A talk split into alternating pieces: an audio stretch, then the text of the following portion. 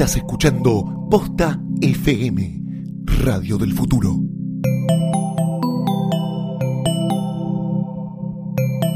A continuación, ponemos el alcohol sobre la mesa, prendemos los micrófonos y nos preparamos para beber.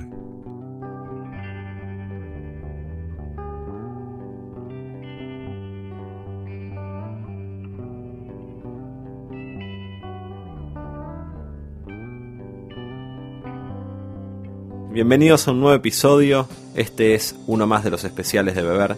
En este recorrido que estamos haciendo por la historia de los bares, de los bartenders y las personas que han sido protagonistas de la coctelería porteña, hoy tenemos una gran invitada, una persona clave para entender la coctelería de nuestra ciudad de Buenos Aires. Soy Martín Osmendi. Bienvenidos. Inés de los Santos, eh, con nosotros. Ahora voy a pedir que se presente para hablar sobre coctelería eh, y hacer un repaso también por, eh, por lo que está haciendo ella, por lo que está pasando en la coctelería y un poco con la historia reciente de nuestros bares y nuestros bartenders. Bienvenida, Inés. Bueno, gracias por invitarme, Martín. Un placer. Recién me decías entre otras cosas, hiciste radio, eh, estuve en Rosario, estuve, hablamos, yo pensaba en Casa Cavia, en Brandon, en Gran Bartender como, como parte del jurado. Y la verdad que casi que me pierdo un poco en todas las cosas que, que, estás haciendo. ¿Querés yo también me pierdo un poco. ¿Querés contarme un poco las cosas que estás haciendo? Sobre, sobre todo pensando un poco qué lugar ocupan las distintas actividades, más allá del lugar en el que estás haciendo algo. Bueno, eh, a ver, eh, en realidad todo está un poco organizado a partir de mi primer o más importante este, actividad en estos momentos, que es ser mamá. Entonces, eh, que eso me ocupa bastante tiempo, pero en el tiempo que me queda libre, tengo como dos, em, em, dos ramas importantes. Una es Julep, que es el catering, eh, con el catering hacemos eventos y ferias y cosas. Y por el otro lado, em, eh, mi empresa de consulting, que es Cines de los Santos, con esto yo asesoro bares, restaurantes, eh, hoteles, bueno, y a través de, de o los asesoramientos también me toca viajar porque no todos son en Buenos Aires, así que, bueno, hago un poco lo que puedo. Eh, también tengo un gran equipo que trabaja conmigo, que me ayuda a organizarme un poco. Y, bueno, esto de la televisión se dio, empezamos a trabajar a mediados de marzo porque yo además de ser jurado hago los contenidos del programa, así que mm, soy parte del armado de pensar qué va a pasar, qué parte lúdica darle y obviamente que todo esté dentro de un marco de coctelería seria, ¿no? Queríamos que sea un programa de tirar botellas y de ser simpáticos, así que nada, eso hago. Dijiste no tirar botellas y que sea serio y una mirada de la, coctelería que, tuya que yo conozco, pero me gustaría que, cuentes qué sentís o qué, qué pensás que es lo que está pasando hoy en la coctelería eh, y en función de eso, si sentís que vos tenés, ¿qué lugar tenés en esto? Digo, más allá consultoría y demás. Eh, ¿Cuál es tu, lugar? O sea, ¿qué sentís que tenés que hacer en este mundo, en, la coctelería hoy? Eh, uf, qué pregunta difícil. Em, a ver, ¿cómo veo hoy? Te traje para las preguntas difíciles. Sí, no, no, no, pará. Tenía que tomar un café antes. eh, ¿Cómo veo la coctelería hoy? Bueno, obviamente lo que, lo que vemos todos, los que estamos dentro de, de, este mundo este, hace, hace tiempo ya, que es que ha crecido un montón, que, que hoy hay mucha, mucha oferta realmente, que hay una cantidad de bares impresionantes de, con buena propuesta, ¿no? No solamente acá en Buenos Aires, sino en todo el país, donde hay realmente un, eh, un dueño, un emprendedor que, que, pone guita, ideas y ganas de hacer algo diferente, que además hay un barman, que, que además hay un equipo que trabaja este, comprando eh, insumos o buscando cosas para sorprender, como digo yo, ¿no? Todo tiene que ver con un poco la sorpresa.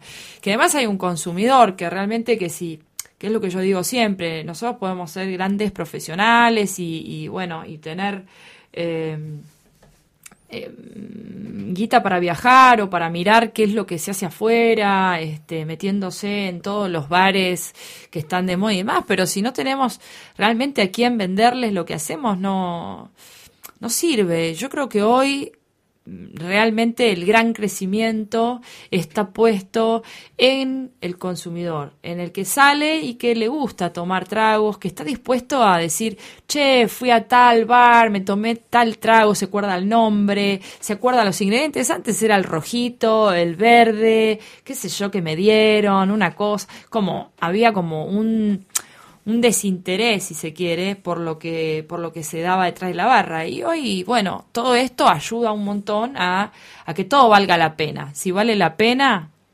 tiene vida, ¿no? Tiene.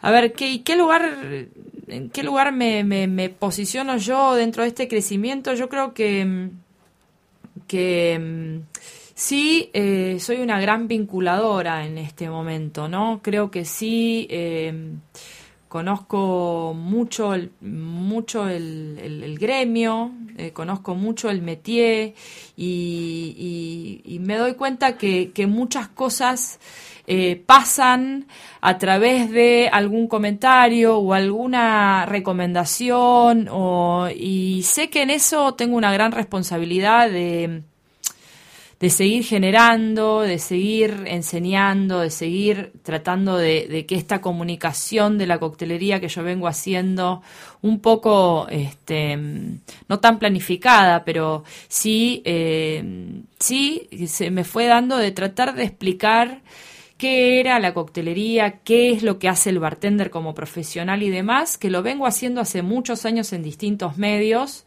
sin ser mediático, puramente porque yo laburo y enseño y armo equipos, eh, tengo equipos acá, allá, tengo un montón de grupos de WhatsApp con equipos de trabajo que, eh, que hablan de conseguí el pino limón o eh, no sé, el eucalipto vino mal, digamos, de esto es mi trabajo, ¿no? Entonces yo creo que mm, el poder eh, hacer crecer a estos equipos y que laburen bien y que, y que de acá salgan nuevos equipos, creo que es el lugar en el que yo me encuentro hoy o me siento más cómoda. Eh, ponele. Ponele. no, está muy claro. ¿De dónde dijiste el consumidor este que, es, digamos, el gran cambio que apareció y creció la cantidad de esta gente, digamos, que, aprecia y que toma cócteles? ¿De dónde crees que salió ese consumidor? ¿Cómo, cómo se creó? Bueno, yo creo que eh, es gran parte producto del, crecimiento general de la gastronomía. La coctelería se puede tomar como una rama, ¿no? Pero, digamos, el, el, el mundo de la gastronomía y del consumo gourmet viene creciendo hace mucho tiempo y creo que eh, a partir de ahí es donde aparece este consumidor especializado. Es un consumidor especializado de vinos, es un consumidor especializado de cervezas, de habanos, de chocolates, de café de restaurantes en el mundo, eh, sale a viajar y viaja a través de mercados, de, de estrellas Michelin, o sea, es como muy especializado y este especializado va encontrando su lugar. Hay muchos, muchos de ellos, la mayoría eh, de los de estos clientes, barflies conocedores, tienen recuerdos de haberle preparado el Negroni a su papá, digamos. Son como que son clientes que no, no, no caen de paracaídas, sino que también hay un hay una cultura de la coctelería argentina que, que existió y que, bueno, hoy se ve, mm, digamos, en el en el día a día, pero que, que, que, ya viene de generación en generación. Hoy tiene lugar. Capaz antes iba solamente a tomarse ese martini al plaza porque era el único lugar donde podía encontrar eso. Y de repente creció tanto que, bueno, va encontrando lugares en común o bares que, le, mm, que les gustan más que otros, digamos. Me parece que va por ahí. Sí, hay una sensación de que uno a veces despierta como un hilo de oro en la vida de las personas que empiezan a recordar algún sabor, alguna situación como decías vos de cuando veía a alguien tomarse un trago, las copas que había en su casa, y uno reflota lo- en una ciudad claramente, digamos, en un país en general, pero claramente más en las ciudades donde hay una, un an- antecedentes y una historia, digamos, Pero claro, restos fósiles de una cultura gastronómica que, que se despierta. Pero claro. Pensando en, en esto que decías del, del futuro, cuando uno piensa en la coctelería, en cómo, cre cómo, cómo puede crecer, eh, en cómo, digamos, si apareció este consumidor desde el crecimiento y la, y la, complejización un poco de la cultura gastronómica, ¿qué futuro tiene para crecer, digamos? ¿Qué posibilidades tiene de crecer la coctelería? Eh, si vos crees que tiene posibilidades de también crecer como en el sentido de democratizarse un poco más o solamente ser un consumo más de, más de elite, si se quiere.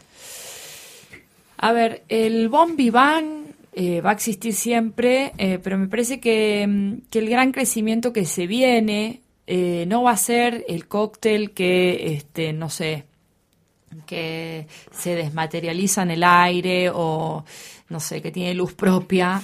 Me parece que el gran crecimiento que se viene en la coctelería es el back to the roots y entender mm, que mantenerlo simple, eh, mantenerlo simple, rico y bueno va a hacer que sea para toda la vida y el de alguna manera romper el misterio que hay entre mm, el bartender y la barra y la vida común. Viste, como que, eh, por un lado, se, se sigue llevando al bartender a un lugar de podio, que es este lugar que yo siempre digo que ha tenido como de mago, ¿viste? De que tiene el secreto, de que, ¿viste? Del Bueno, del alquimista, desde, desde, desde tiempos A, ¿no? Desde, desde el, el speakeasy, sabiendo quiénes y, y, y quién no estaban en- haciendo cosas ilegales, digamos. Me parece que siempre el, el bartender tuvo como un lugar así como ahí estaba, ¿viste? Me parece que lo que se viene es bajar al bartender del podio y que todos, haciendo algo simple y rico, puedan disfrutar de esto, ¿no? De una confitería, desde una confitería haciendo una buena limonada y no vendiendo gaseosas, hasta una propuesta más simple en una casa en donde en vez de comprar cervezas de litro se hace un, un buen aperitivo, eh, hasta, bueno, hasta en donde en, la- en los, en los grandes bares eh, se resalta el sabor y la simplicidad y no tanta la el zaraza, como le digo yo. Zaraza. Sí, el zaraceo. Saraceo. Sí, cuando uno ve un poco lo que pasaba en la coctelería en los 40, sobre todo en los 50 y en los 60 también, digamos, la coctelería entra en las confiterías también grandes como un espacio masivo, donde por ahí Claro. todavía era un lugar más masculino, las mujeres iban a tomar el té, pero después se llenaba de gente que iba a tomar su trago, su copetín y demás, y era, y era bastante, bastante accesible.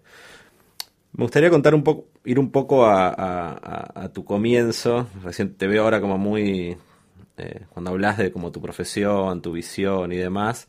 eh, y hay algo que a mí siempre me, me, me atrae mucho la historia de los bartenders, cómo en un momento empezaron a construir eso, cuando no había muchos registros, digamos, de la profesión, ni tampoco una, una mirada hacia el futuro demasiado concreta sobre eso. ¿Cómo fue ese, ese momento? ¿De dónde venías? ¿Qué era tu vida? eh, el, primer día que pasaste atrás de una barra. Bueno, eh, te voy a poner en el año. Eh, espera, 92, 90, 95. Eh, te voy a poner el año 95 porque yo. eh, a mí nunca me gustó estudiar. Básicamente, por suerte, fue un colegio muy libre. Bien, esto es para todos los chicos y sus madres. Como que siempre tuve la cosa de una familia muy intelectual, en donde creo que mi mamá al, al mes y medio me dijo, mira, todo bien, pero vos, ¿Qué carrera padres? universitaria, ¿entendés? Eh, mi mamá es psicoanalista, Bien, eh, 43 años de profesión tiene. wow. Así que ya sabes un montón de cosas, te estoy Bien, explicando bien, con esto. Bien, nos vamos metiendo en el perfil. Y mi papá es, es iluminador de cine. Bien. Así que... Mezcla maravillosa. Sí, sí, ponele, ponele. tu madre, imagino, se ha interpretado esa lección varias veces. sí, bueno, ni te cuento todo lo que pasó después, pero bueno, eh, entonces era como todo un contexto en el cual estaba clarísimo que este, yo tenía que hacer una carrera universitaria. A mí, no, o sea, yo al colegio, te, explico, en, primer año de mi colegio secundario, a mi mamá le, mm, la directora del colegio la llamó para hacer una reunión y en la reunión le dijeron, tenemos una alumna con apellido y sin cara porque yo no iba nunca al colegio, nunca.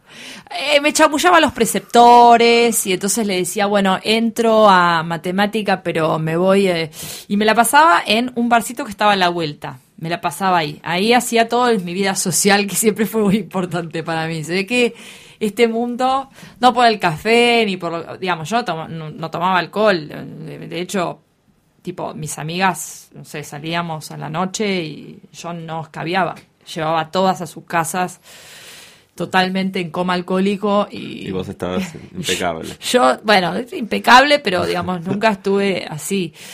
Eh, pero bueno, entonces estuve muchos conflictos eh, cuando llegaba este, a fines de mi, de mi secundario porque había que elegir qué hacer.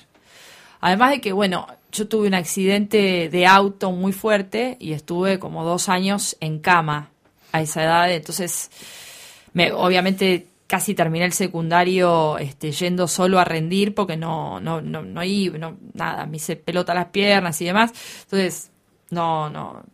Entonces estaba mal, estaba mal, estaba mal y algo tenía que inventar para decirle a mi vieja que me daba mucha presión, ¿viste? Entonces le digo, bueno, yo voy a ser cocinera yo quiero ser cocinera, ahí dije, bueno, no sé, me gusta comer, ponele, quiero ser cocinero, quiero, voy a empezar a estudiar cocina. La palabra estudiar era algo como que negociaba.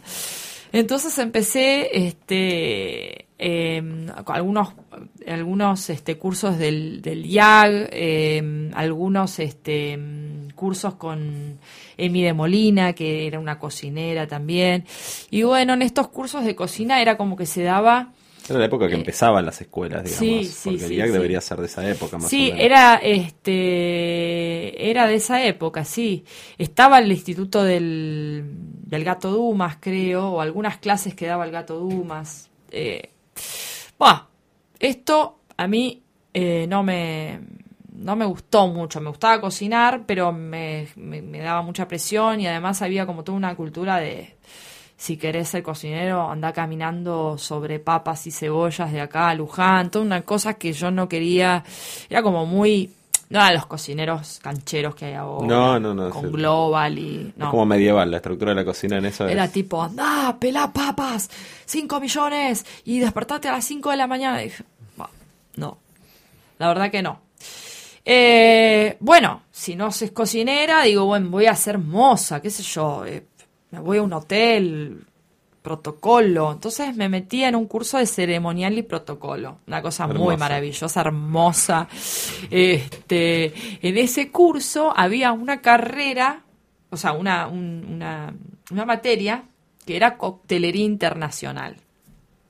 Bueno, además de enseñarme el desayuno continental y todo esto, me tocó la clase de coctelería. Cuando me toca la clase de coctelería, aparece un señor viejo ya, panzón, con chiva, canosa, que era Julio Celso Rey. Fue un gran bartender de estos bartenders de guante blancos, que bueno, como era un, eh, un, curso no tan top, no hacía cócteles, porque evidentemente no había presupuesto para hacerlo, se la pasaba hablando de las bebidas y de las cosas que hacer detrás de la barra. Y yo decía, este es un tipo, ¿de dónde salió este astronauta que habla de las que había que hacer hielos de agua mineral y que no sé qué y que no sé cuánto? Ta, Mucho descreía, pero me interesaba bastante lo que decía, más por una cuestión casi sociológica que, viste, que, que porque me interesaría hacer un trago. Ahora, las últimas dos clases de todo este, de este curso eran prácticas. Ahí había presupuesto para eso. Y entonces nos hizo todos los cócteles internacionales. Hermoso, lindo momento. Él. ¡Wow! O sea, realmente ahí dije, ¿qué es esto?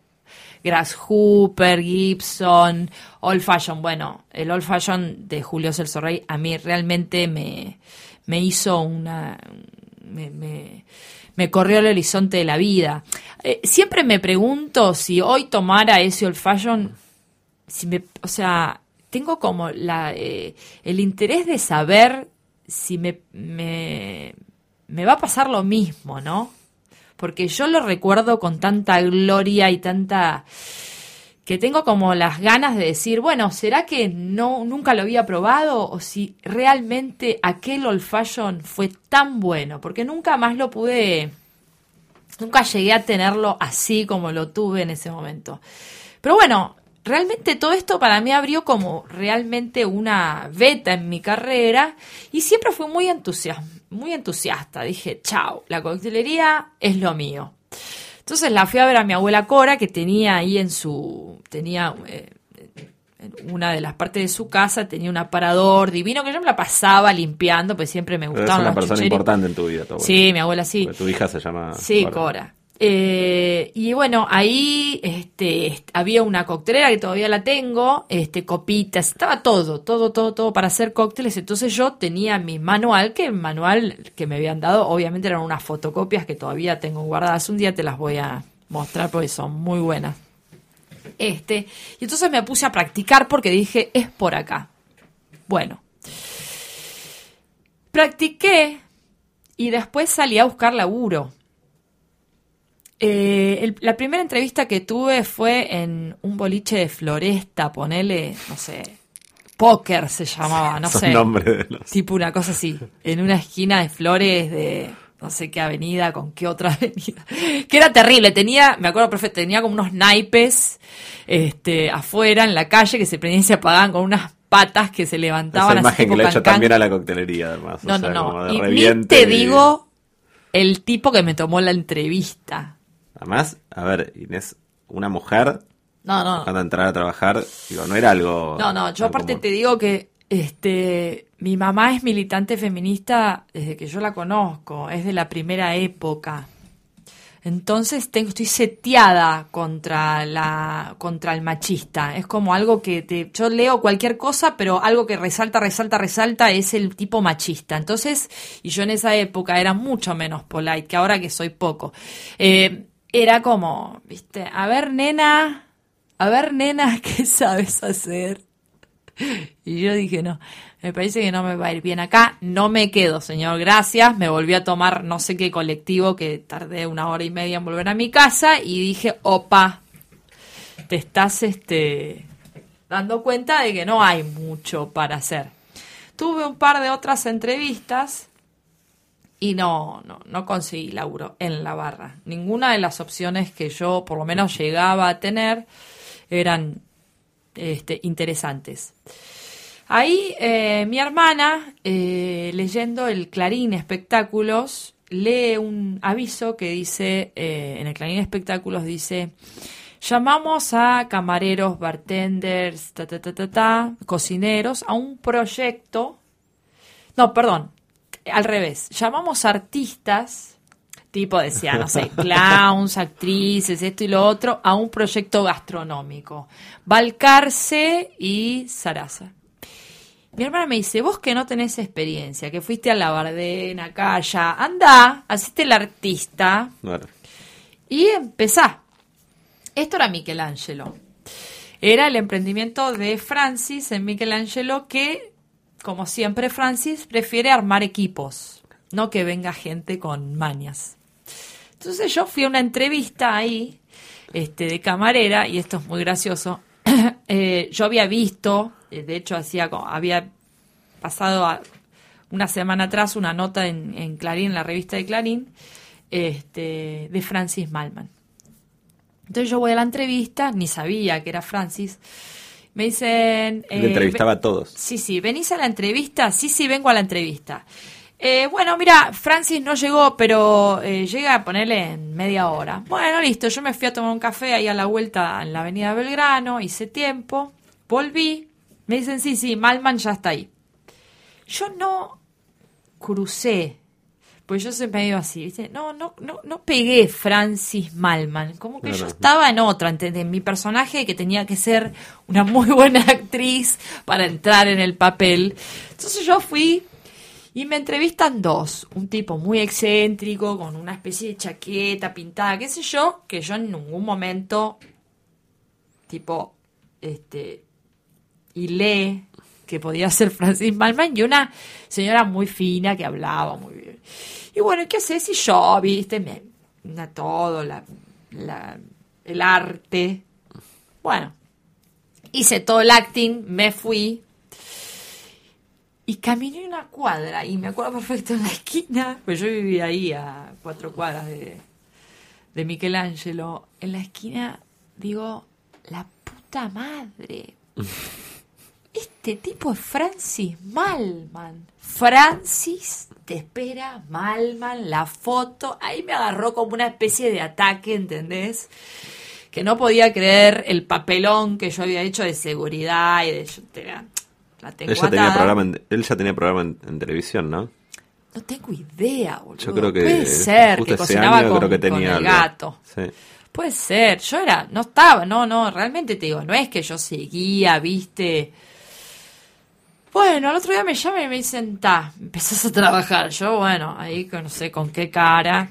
Este, me acuerdo perfecto de la ronda que hizo Francis, tipo la, la, la primera noche de trabajo, bueno, ta, ta, ta, ta.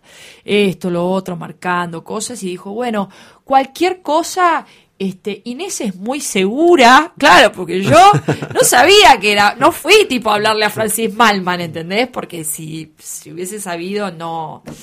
Bueno, así empezó mi carrera, ese fue como mi primer trabajo, este, en la profesión realmente entré como camarera y este y ¿Preparaban cócteles ahí en...? eh, mira no no porque era un show de tango sea, como que todo el mundo entraba a la vez Eh, hacíamos 200 cubiertos vino y menú y el tango todas las noches lo cual fue muy muy lindo muy interesante Sí, pues más en ese lugar han tocado tipos no muy importantes. Por Dios, la vi a María Marta Serra Lima.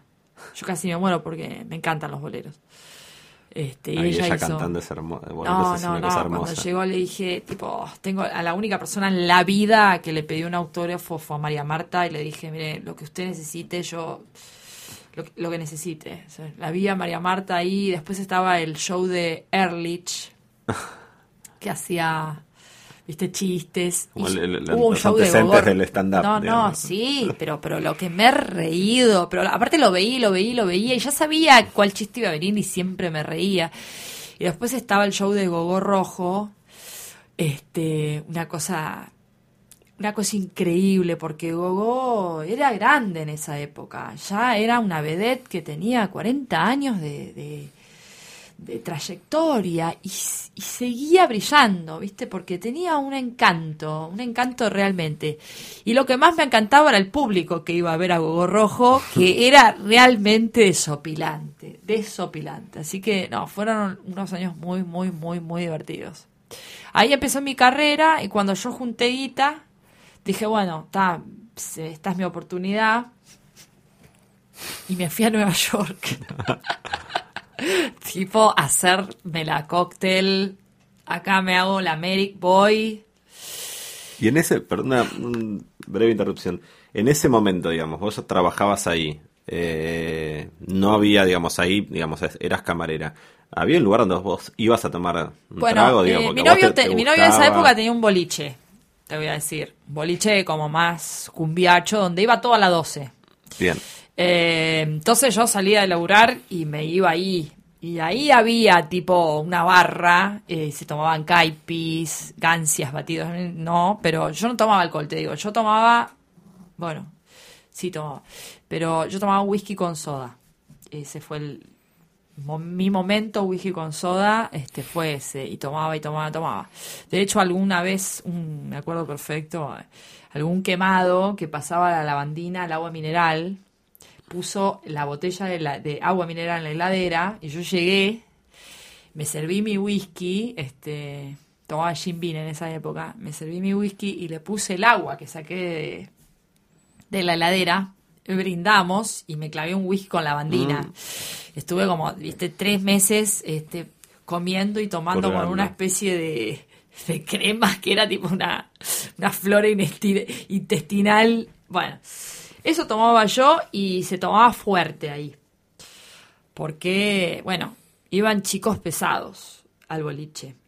Eh, pero eso era después del trabajo, digamos. Este, eso, eh, eh, esa época de Michelangelo fue mi tío, la pizzería que está ahí en, en Balcarce y eh, Independencia, mucho la trastienda y este, el boliche de, de, este novio que yo tenía en esa época, que íbamos todos los fines de semana, este, bueno, a terminar la noche. A joder, básicamente. cuando este, ya se, él se cansó de crisis y crisis y crisis y de quilombos, porque realmente era un, lugar donde, donde se armaban muchas bataolas, digamos.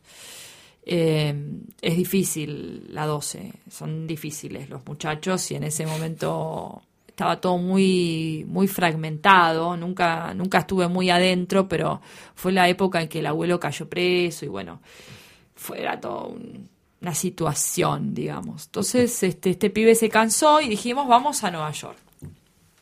Nos fuimos a Nueva York. Él tenía un tío que vivía en Manhattan y una prima este, que vivía en New Jersey.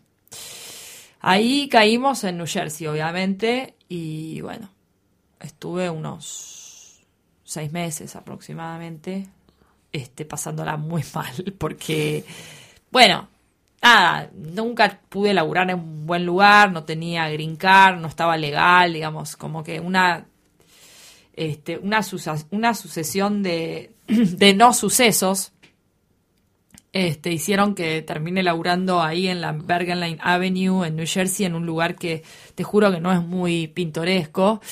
En una, eh, algo aprendí, eh, trabajé en una, en un restaurante de comida tipo al paso chileno que hacían bistec con, papas y yo me encargaba de, hacer el packaging, ¿viste?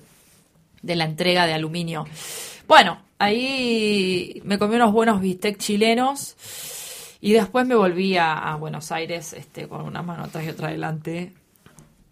volver a empezar. ¿eh? Volver a, empezar. Un poco desilusionada, medio dramático fue ese momento para mí. Y de ahí, eh, no sé cómo, tuve una entrevista con, para entrar al Soul Café, me fue mal, me entrevistó Luis Morandi, me fue mal, porque medio que lo mandé al... Una, fuiste una de las primeras de una larga serie de personas que le fue mal en entrevista con Luis Morandi. me fue mal, la verdad que me fue mal. Yo estaba re loca igual, ¿no? Como que él me dijo, ¿y sabes hacer un Key Royal? Y yo le dije, sí, viste como que me vas a tomar la receta, le dije, mejor te preparo uno, le contesté un poco raro y bueno, no, no fue lo del Soul Café, este, y no sé cómo me llamaron para Puente Mitre. Puente Mitre. Puente de Mitre es un lugar que, o sea, a las no sé, no, 12 y media. Creo que la única vez que lo, vi a Guillermo Coppola fue saliendo bueno, de Puente gran cliente, gran cliente, muchas historias. Eh, en el segundo entrevista con Inés de los Santos que va a salir después de las 12 de la noche, las anécdotas de Guillermo Coppola. Sí, y de unos cuantos más. Pero porque en esa época como que Puente Mitre era como muy muy top en ese momento. Se llenaba mucho, mucho, mucho y había como dos restaurantes. Ahora no me voy a acordar los nombres, pero yo estaba en un restaurante, me he dedicado a, la, digamos, no era como metre, pero sí llevaba todos los, los camareros del lugar y demás. Y después, bueno, a las 12 menos cuarto se levantaba todo, mesa, silla, salero, un quilombo, y se convertía en boliche. Y ahí me quedaba un poco en la barra y después este ya me iba. Eh, No, fue, fue creo que el trabajo más divertido que tuve en mi vida, seguro. Por todo lo que Porque era. ahora estamos hablando de qué año. 98, creo, 98. 98. Fue una época de la, de la noche de Buenos Aires. Yo Fueron, tengo fueron- que decir que no la. Mitre fueron temporada, ¿no? Claro. Sí, sí, no. Pero digo, yo no, no, no, no era una persona de mucho boliche en esa época, pero, digamos, la- conozco la movida y, y por- sobre todo gente me ha contado. Fue una, noche, una, una época muy intensa de la noche de Buenos Aires, digamos, Sí, muy sí, arriba, digamos, Sí, como que se había abierto algo con... A ver, eh, Don Perignon, eh, Don Perignon se, se, digamos, era una, una botella común en, en, en, este, en Puente Mitre, sobre todo en los restaurantes, en, los VIPs, ¿no? Este, yo servía un montón de, de Don Perignon y aparte, una cosa que yo siempre recuerdo de esa época es que la mayoría lo dejaba. Como que había como tanta abundancia que es como, bueno, no lo tomo todo. Ese era el bien, Bien pulenta. era el el bien que pulenta. dejaba- Era el que pedía y no tomaba el todo. Y después nosotros, lamentablemente, nos lo teníamos que tomar, ¿entendés? Porque como, como lo habían dejado, este, nosotros nos las pasábamos tomando Don Perignon y Ferné con coca. Ese fue mi época Ferné con coca. Es como, había un cajero que llegaba a las 6 de la tarde y ya hacía el primer Ferné con coca para todos. Y ahí tomábamos pf, litros de Fernet con coca. Eh, Eso es interesante porque eso ya pasaron casi 20 años de eso. Y, y, digamos, son los 20 años en los cuales el Fernet se transformó en algo casi de culto, digamos. O sea, Sí, primero, sí, digamos, sí, anteriormente se tomaba con aperitivos y demás, pero a la masificación. Y el, gastronómico tiene un lugar como de vanguardia en, en pescar algo de esos de esas cosas que están dando vuelta en el aire y ser como eso, una vanguardia, algo que después se transforma en masivo. Sí, sí, sí, sí. Digo, pasó con el gin tonic, con el vodka con el fernet, pasó Sí, sí. con, bueno, montón de- Nosotros ahí, este, creo que sin el Fernet de las 6 de la tarde no podíamos hacer el servicio porque era una cosa muy tremenda. Era, era ver entrar 1500 personas en, en- en media hora, ¿entendés? Era como muy, muy, muy impactante. Había muchas barras y mucha gente, mucho delirio, porque eran muchas horas.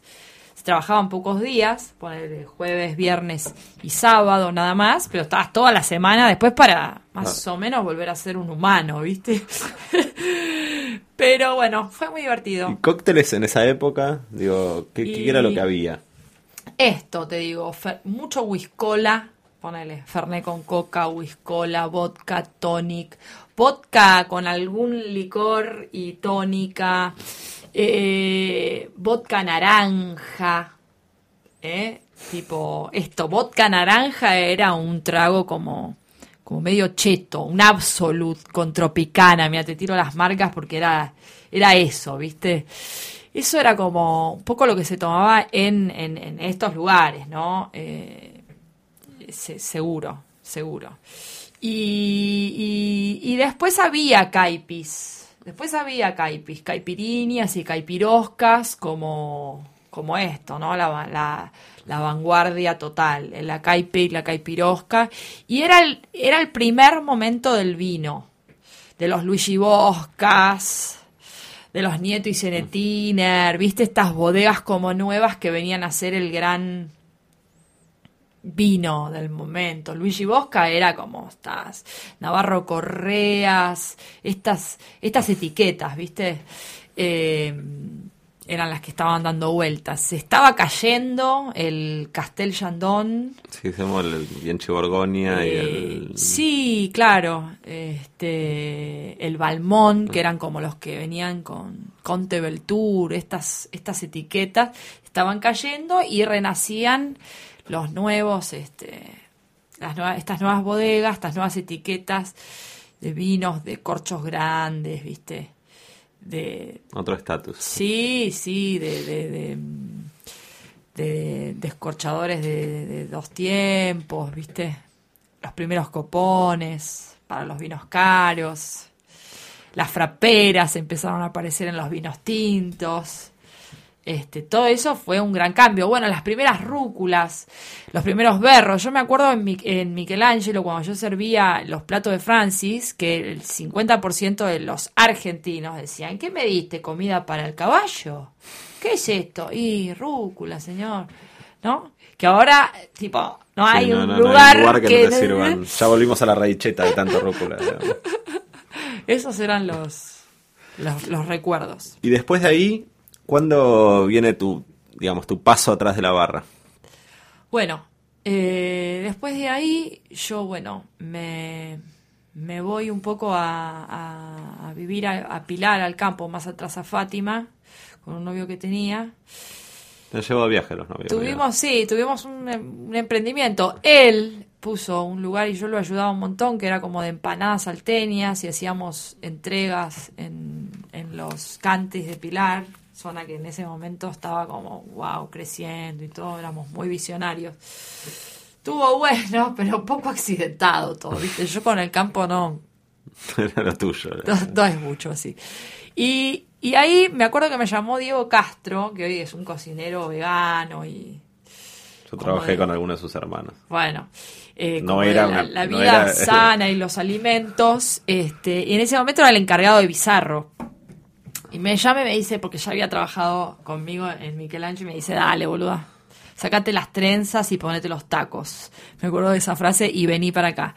Entonces yo vi- seguía viviendo en Fátima, pero bueno, me tomaba el 57 Express, todo un chino, porque imagínate trabajar en Bizarro y vivir en Fátima. Te dejaba cerca en Plaza Italia. y- Me dejaba el toque. Total, me dormí unas siestas bárbaras de ida y de vuelta. Este, y ahí empecé a trabajar de camarera en Bizarro, que era como, wow.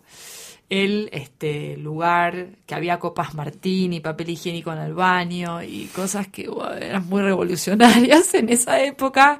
Pablo me contó eso, que cuando, cuando entró a... lo que se, No se olvida más que cuando entró al Bizarro vio una copa cóctel Sí, sí. y que la había visto en Estados Unidos y no- o sea, era como que no podías creer, o sea, era Sí, como no, una era cosa tipo, mágica. wow. eh, cranberries, cosas, ¿viste? Como... Ahí empecé yo de camarera. Y ahí empecé con todo, es como que volví a, a ver que se podía hacer algo. Eh, me anoté en la, en la carrera de sommelier en la EAS, segunda camada, y eh, Aldo Graciani, con quien éramos amigos ya desde Michelangelo, porque ahí nos conocimos, que ya trabajaba de encargado del danzón, me dice, Esteves, eh, porque me dice Esteves, eh, hay un, hay un, están buscando un bartender para el danzón. Yo le digo, bueno, no sé, que sigan buscando, pues el danzón me dice, no, no, no, vos tenés que ir a la entrevista. Vos tenés que ir a la entrevista, tenés que ir a la entrevista, yo te voy a conseguir una entrevista, bueno. Ahí yo me fui a la entrevista esperando que, que Morandi no se acuerde de la entrevista que me había hecho hace unos años atrás en el Soul, que me había ido mal. Creo que nunca se acordó. Una vez tuvimos esta conversación y me dijo que no, así que yo les dije, tengo cero experiencia. O sea, mi experiencia es esto, hace tiempo que yo lo vengo buscando, pero no se da. Pero yo estoy dispuesta a todo. O sea, dijeron, bueno, vamos a probar. Es un Key Royal. Nada. no, me dijeron, bueno, vamos a probar. Eh, vas a entrar todos los días a las 2 de la tarde. Y yo, ¿qué? Vas a entrar todos los días a las 2 de la tarde para eh, ir poniéndote, bueno, a tono, me, me decía el tío. Y yo decía, ¿qué voy a hacer? Y no sé, mirar las etiquetas, ordenar, limpiar. Algo vas a hacer.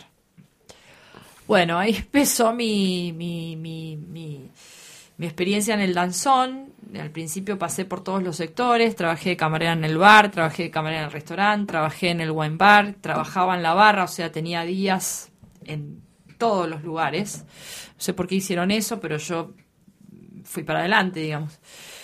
El, el jefe de barra de ese momento, Joe, era un gringo de Boston que era bastante machista. Eh, no sé si no le gustaba que yo esté en la barra, entonces eh, decidió no hablarme y decidió decirme que yo lo único que podía hacer era servir cerveza tirada cuando él me dejaba. Y yo estuve ahí mm, bastante tiempo detrás de la barra, acomodando, limpiando, juntando, qué sé yo, hasta que el tipo se fue. Nunca me enseñó a hacer nada, básicamente. Nunca me enseñó a hacer un Cosmopolitan, que en esa época salían y salían y salían y salían y salían los litros de Cosmopolitan de, del danzón. Siguiendo una tradición de bartender norteamericanos que no enseñaban a nadie en Argentina, digamos. Pero nada, ¿eh? Te digo, nada. Me acuerdo perfecto esto, esto me estoy acordando ahora y mirá lo que me sacaste de, la cabeza. Eh, me encantaría que esté Piñata acá. Piñata gran bartender y además, bueno, nosotros fuimos pareja mucho tiempo. Entonces yo me acuerdo que lo llamé a Pablo y le dije, por favor, enseñame a hacer un cosmopolitan. Bueno, vení. Y fui al... Pero yo lo servía en el bizarro, pero no los hacía. Entonces fue y me dijo, mira, esto es así, ti, ti, ti, la clave está en no te pongas mucho a ti tiene que estar bien fresco. Bueno, listo, pack. Se fue y le dimos al Cosmopolitan, al Cosmopolitan, al Cosmopolitan. Y bueno, yo ahí empecé a morfarme los libros, a tratar de ponerme a la altura de, de, las circunstancias, ¿no? O tratar de dar y dar y dar y dar, y fui una máquina que solo pensaba en eh, cómo superarme y superarme y superarme y superarme. Viví muchos años con una autoexigencia fuerte, onda. Eh, soñar con todo el tiempo tragos, con comandas, con Inés, Inés, Inés, porque la, a ver, el danzón iba mucha gente, eh, había cola. Y entonces escuchaba mucho mi nombre. El mío y de los demás. Yo escuchaba el mío porque respondía cuando me llamaban, pero bueno, eh, nada. Y así, y, con, un gran conductor, ¿no? Morandi, Morandi siempre fue este, un, un tipo formador, muy exigente, pero formador, que siempre dio eh, o por lo menos a mí, y, lo he visto también con toda la gente que laburó con él, siempre se, se encargó de, ser muy nutritivo, ¿viste? De, traer los libros, de, de proyectar, de, generar confianza, de, dar, ¿no? De dar lugar y, de dar todas las herramientas que se podían dar para que, para que los que estemos ahí tengamos un buen crecimiento. Bueno. A mí, Inés, perdón que te interrumpa, me parece que hay algo alucinante y recorriendo un poco el camino que venís contando, digo, un lugar, una ciudad donde la coctelería prácticamente no existía, yo estas charlas que tengo a veces con gente más de, la vieja escuela que te dicen, no, siempre hubo bartenders y preparando tragos, digamos, pero claramente había una tradición que estaba o muy descuidada o muy perdida o mm. gente que no había logrado, digamos, renovar un poco su, misma, su misma escuela. Eh, hasta hace relativamente poco, eh, fines de los 90, digamos. Y vos, yo veo, digamos, el trabajo que haces vos ahora y obviamente en, retrospectiva todo el que has hecho y que has sido una gran formadora, el, el gran cambio, digamos, lo que, lo que, en lo que se ha transformado, digamos, lo que ha pasado en la coctelería, digamos, vos pensando que hasta ese momento vos, digamos, el trago era un cosmopolitan y en, y, en, y de pronto vos ves, digo, desde de cartas que haces vos ahora, hasta en general unas cosas que se ven, un trabajo con un nivel de detalle, de trabajo en producto fresco, de nivel de complejidad en las preparaciones, eh, en muy pocos años, que, que, tiene que ver sí con un, con un escenario internacional, pero donde yo también claramente creo que Buenos Aires ha sido como muy pionero en este, en este desarrollo. Y esto a lo que pensaba que a cuando, antes de que vos llegues, no sé cuánta gente hay en serio, digo, en otros países incluso, que ha tenido, digamos, el desarrollo. La ciudad y una persona como vos que haya, que, que, que, muestre también este, este camino en, este tiempo. Digo, hoy ves, digo, cosas muy simples como, digo, el otro día había un cóctel tuyo con una, con un whisky infusionado en un caramelo y, digamos, e, eso, digamos, es mm. una cosa como que parece que haber aparecido de, de la nada y ahora creo que, y a eso iba la pregunta, digamos, por ahí ese momento obsesivo en el cual vos toda una experiencia, digamos, donde la coctelería por ahí no era algo, digamos, demasiado nutritivo e inspirador tampoco, porque no había mucho, se transforma en algo que, explota, digamos, en, muchas cosas, con muchas aristas.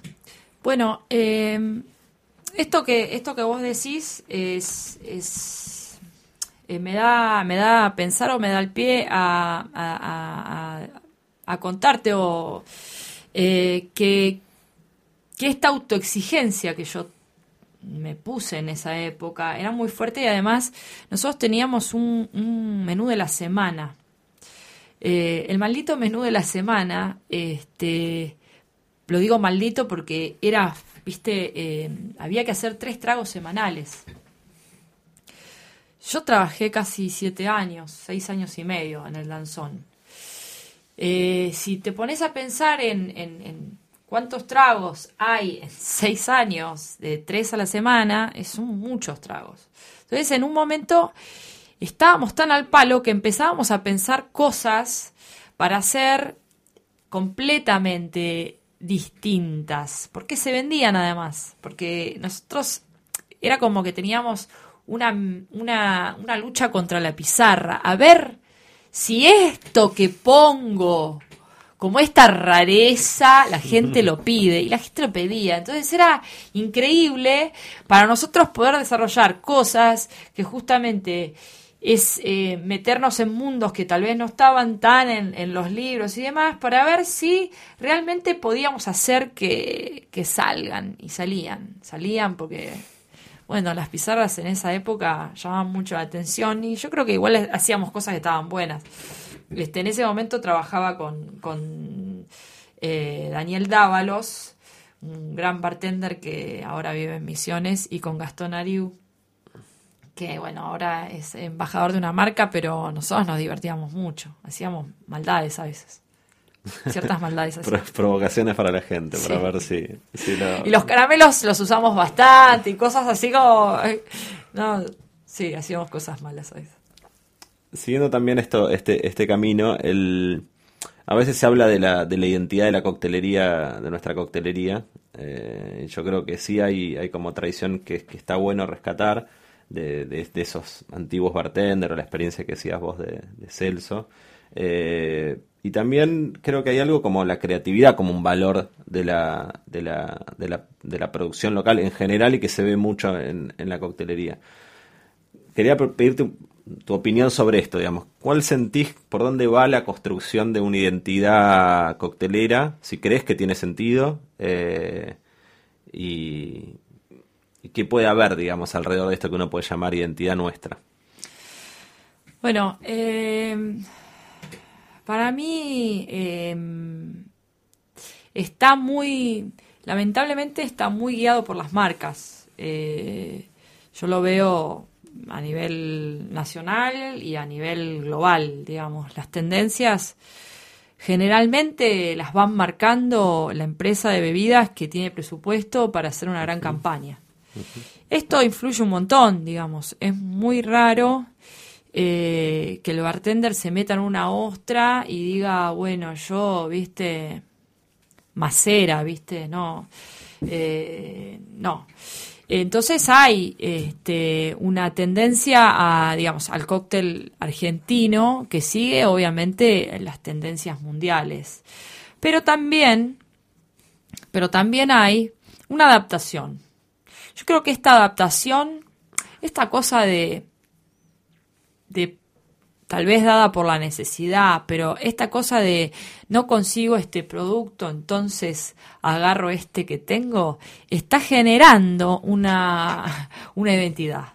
Es decir, nosotros estamos obviamente influenciados y viendo todo el tiempo qué hace Londres, qué hace Nueva York, qué, qué se hace en París, cuáles son los bares, qué sé yo, pero también nos encontramos con cartas que son difíciles de hacer acá. Entonces, donde hay, no sé qué ejemplo darte, pero y donde hay un coñac o un calvados, puede haber uno de de pera, puede haber, este, no sé, un vino.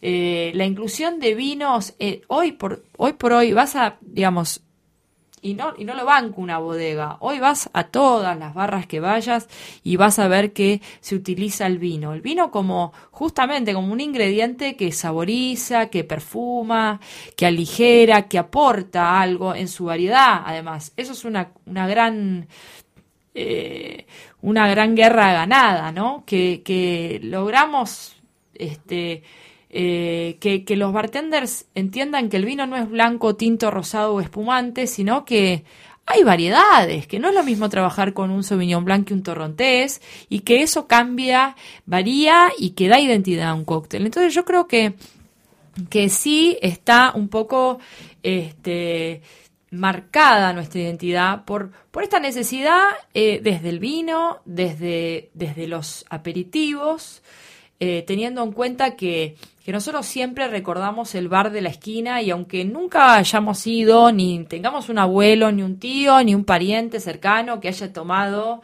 el, tri, la, el Campari con soda o, o el vermú, viste, con daditos de salami y queso, existe en nuestra cabeza. Entonces, el poder utilizar esas bebidas que siempre estuvieron en esas barras de bar, confitería, este, en los cócteles, es parte de nuestra identidad. Yo creo que por ahí avanzamos, ¿no?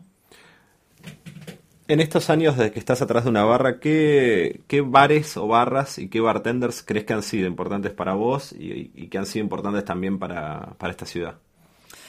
Ay, bueno, eh, la respuesta tiene un solo nombre y es Tato Giovannoni. Para mí, eh, para mí, eh, Tato es un tipo muy, muy, muy faro, muy faro, un tipo que em, no solamente eh, sabe leer las tendencias y, y seguirlas, este, siempre le aporta algo muy, muy creativo, ¿no? Eh, en sus altibajo. Yo lo conozco a Tato porque yo lo conocí trabajando en el danzón. Tato fue compañero de barra muchos años, muchas noches. O sea, lo conozco, conozco a Tato. Este, siempre fue muy, muy, muy creativo. Eh, y talentoso, porque yo siempre digo, bueno, que uno puede ser muy creativo, pero si ese, ese, ese gift, ese don, no es conocido por la gente, no se convierte en talento. El talentoso es eh, quien recibe los aplausos, quien edita, quien estrena, quien viaja. Ese es un talentoso, no el que está ahí atrás, viste, y nadie lo entiende, no, no. Realmente Tato es un tipo este, creativo y muy, muy, muy talentoso. Entonces, yo creo que siempre estuvo a, un, digamos, un paso más adelante, desde el bien, desde, desde lo lindo, desde el arte, desde la parte artística que tiene él. Y para mí siempre fue un gran, este, eh, una gran musa inspiradora. ¿eh? Yo siempre fui a verlo a él, siempre que tuve consultas, consulté a él. Eh, bueno, antes cuando tenía el placer de poder tenerlo, por ejemplo, en Sucre, yo iba a disfrutar de un cóctel como nunca pude ir a disfrutar de un cóctel acá en Buenos Aires, o no sé, si no tuve tampoco tanta oportunidad de tener el día a día en otras barras, ¿no? Pero realmente yo lo he disfrutado mucho. Incluso cuando de vez en cuando, vagamente, en Florería Atlántico se dedica a hacerme un trago. Ese es un buen momento Palito para, para... Tato. Va a estar ahora estos, esta semana, así que es un momento para pedirle. Cerrando un poco eh, esta charla, hablaste de tu abuela Cora y de tu hija, eh, y empezaste hablando de que para vos hoy tu, tu primera tarea es ser, es ser madre. Eh, quería preguntarte qué, qué, futuro ves para la coctelería, para los bares, imaginando también a qué bar y qué es encontrar a tu hija cuando, cuando esté en edad, que es muy chiquita todavía. Mi hija no va a tomar alcohol. Eso habrá dicho tu madre también. Mi hija va a estudiar. No. No, no, se, hacía, se, se hacían y, y, se siguen haciendo grandes fiestas en lo de mi vieja, tanto que cuando le digo, ma, voy con Cora, no, no, no mañana a la noche tenemos una cena. No, no, no, no. Tipo, no la puedes ir a ver. Tipo, tenés que dejarle pasar la resaca a mi vieja para verla. No, eh, qué difícil. La verdad es que no, no, no, no, no, tengo idea. A ver, soy muy poco visionaria, en el sentido de que yo me dejo llevar por el instinto y voy viendo qué hago. No sé hacia dónde vamos a ir. Yo creo que mi ilusión es esa que te dije antes. A mí me gustaría que, que la gente le pierda el miedo. Que como que no... El miedo o el misterio que hay detrás del cóctel. Yo creo que... Yo te digo las cosas que me pasan, ¿no? Eh, yo hago un Bloody Mary este, con jugo de tomate y lo primero que me preguntan es, ¿dónde compraste el jugo? Yo la miro y le dije, agarré tomates y hice un jugo. No. Estoy diciendo, tipo, ¿entendés? Estoy abriendo un camino de oportunidades. Eh, me pasa con, con, ¿cómo haces esta limonada? Y bueno, eh, agarro un limón, lo exprimo, le pongo... A mí me parece que, que eh, me gustaría y creo que hay que hacer el trabajo de que la gente empiece a concientizarse de qué come y qué bebe fuertemente. Y bueno, y eso va a mejorar un montón la coctelería, seguro. Y una cosa más, que, y esto sí, cerramos acá. Hablaste del old fashion ese que tomaste. Eh, ¿Crees que vos lograste generar eso en, otra gente? Sin, sin lugar a dudas. ¿Y tenés alguien que te lo haya dicho, te lo haya contado, te lo haya compartido? Sí, porque aparte yo di clases mucho tiempo. Entonces, este, empecé dando clases para abogados y con el tiempo cada vez más se escribían bartenders o dueños de bares, mandaban. Y entonces, este, bueno, yo cuando, cuando enseñaba el old fashion le, le ponía mucha onda. Sí. Muchas gracias, Inés.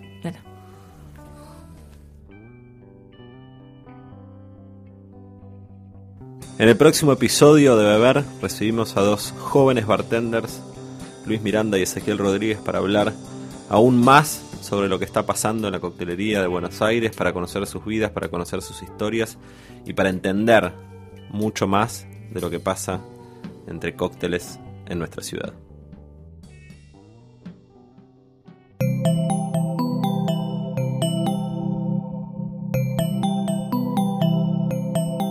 Si te gustó este episodio, hay mucho más en nuestro sitio. Métete ahora en posta.fm. También puedes llevarnos en tu teléfono. Busca Posta FM en las tiendas online de Android y Apple. Seguí con Posta FM, radio para escuchar cuando quieras y donde quieras. Posta.